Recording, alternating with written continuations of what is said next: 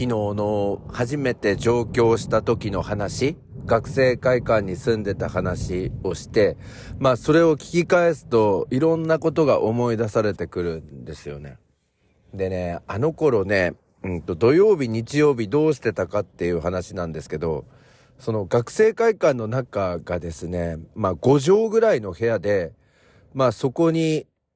あの、ベッドが置かれると、もう、あと机か、置かれると、もう本当に幅は、あの、椅子に座っている幅、プラスアルファぐらいしかないみたいな、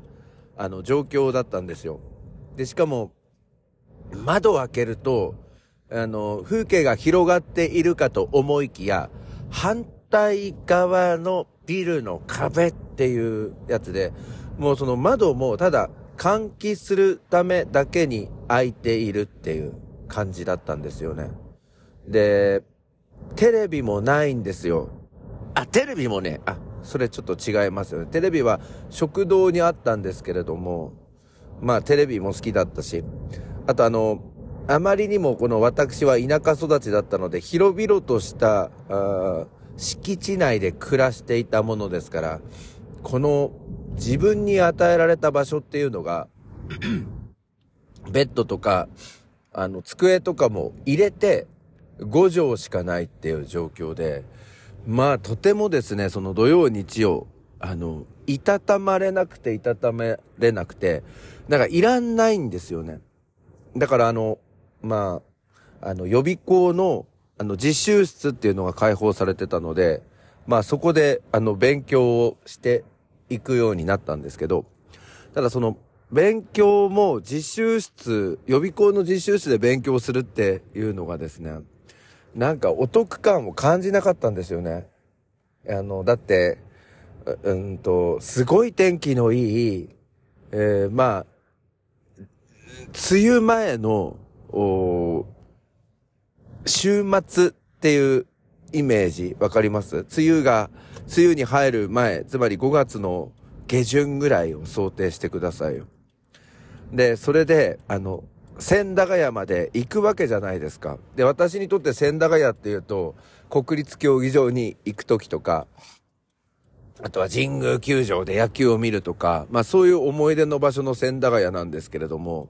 その千駄ヶ谷駅で降りて、その後予備校に向かって、あの、予備校の中の実習室で勉強している自分っていう、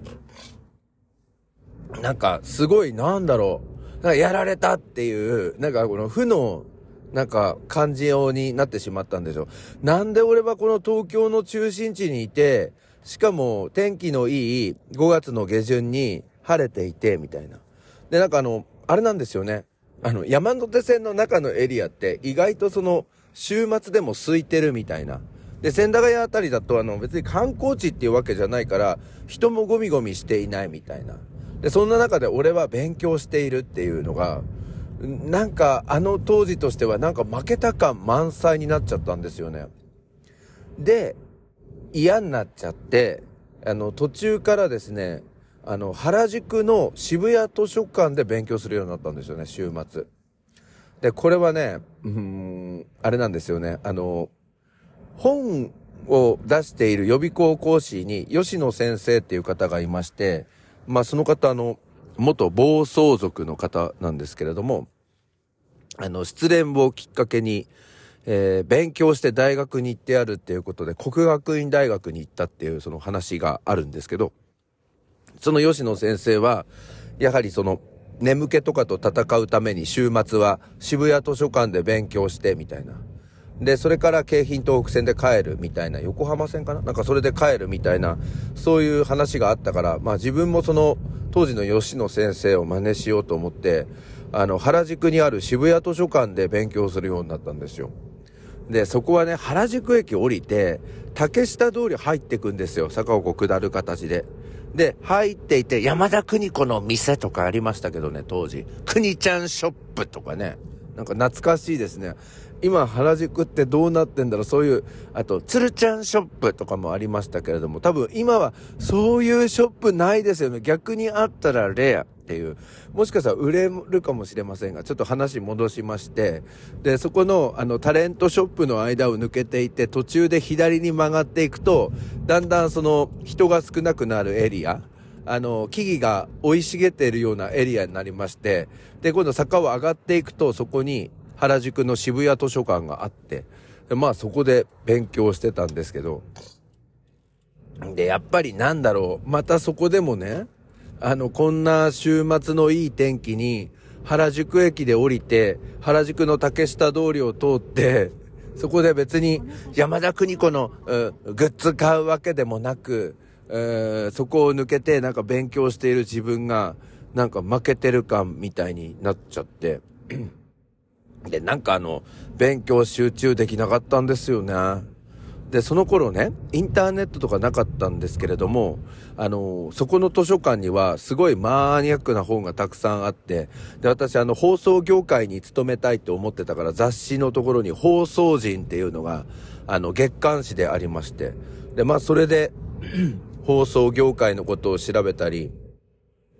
あの、いろいろなその、テレビ局とかラジオ局のネットワークのことを調べたりとか、なんかそういうのしてたな、なんて思いますね。はい。ちょっとオープニング長くなっております。それでは始めてまいりましょう。朝の目覚めるラジオ。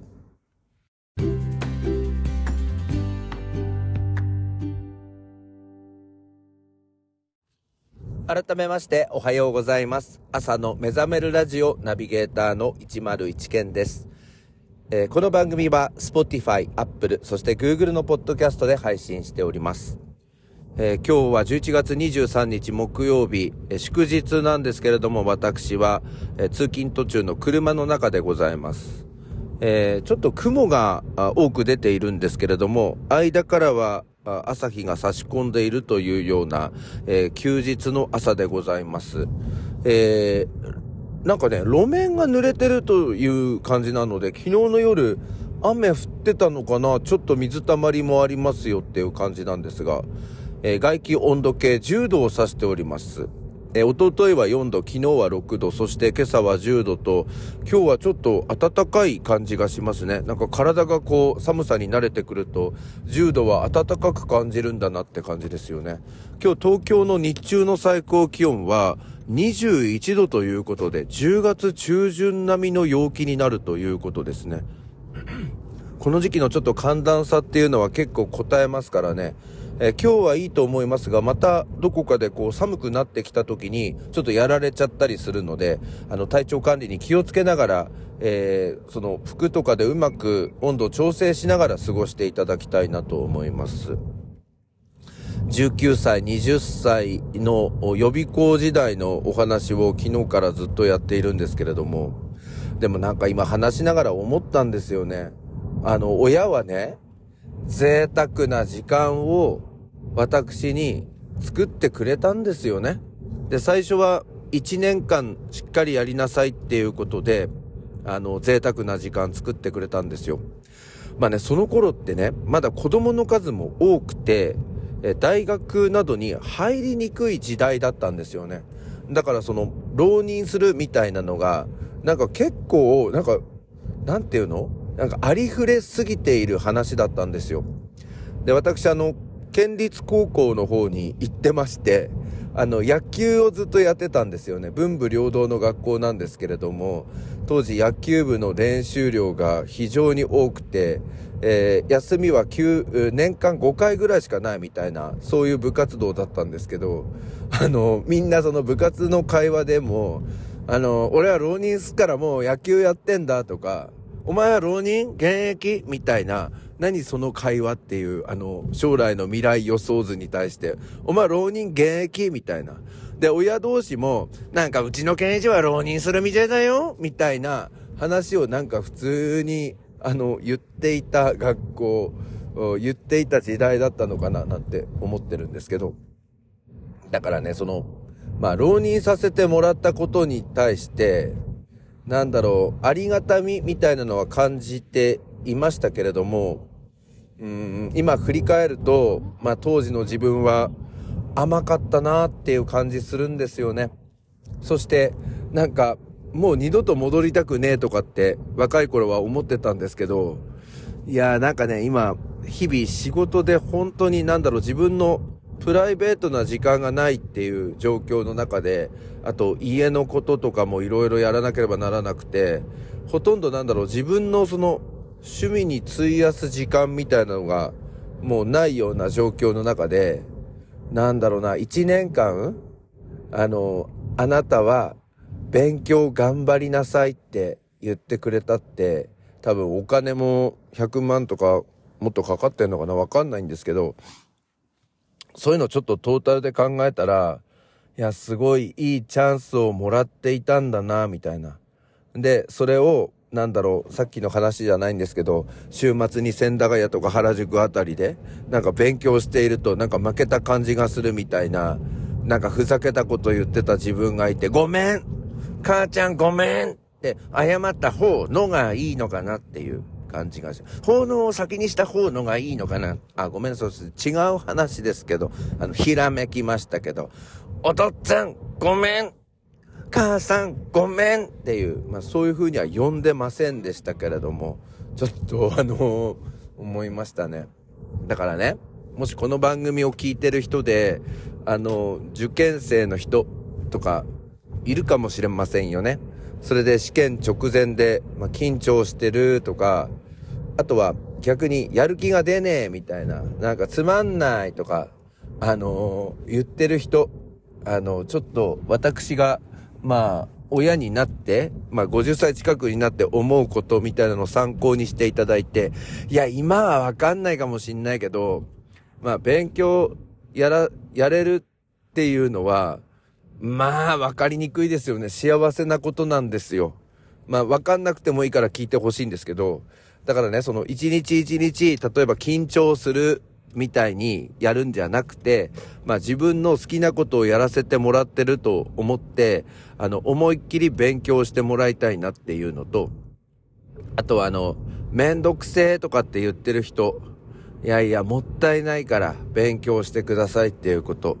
それから大学生とか専門大学へ行ってる人で、今日授業をサボっちゃおうかとかってやってるやつ、あの、ちゃんと授業行った方がいい。あの、親はやっぱり、あの、働いてお金を稼いで、それで子供たちに勉強する機会というのを提供してくれてるんだなって思うんですよね。